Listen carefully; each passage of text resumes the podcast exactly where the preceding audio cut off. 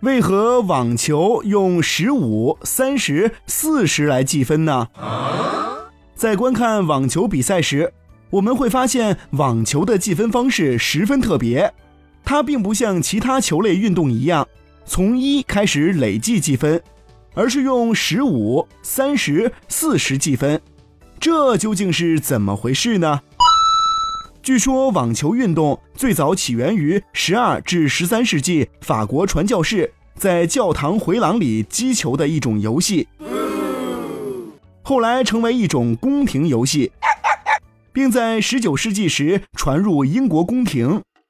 当时人们在玩这个游戏的时候，是用可波动的时钟来计分的，每得一分就将时钟转动一刻钟，每一刻钟是十五分钟。所以用十五来作为计量单位，得一分就是十五分，得两分就是三十分，这就是十五分和三十分的由来啦。哦，可是四十分的由来就复杂一些了。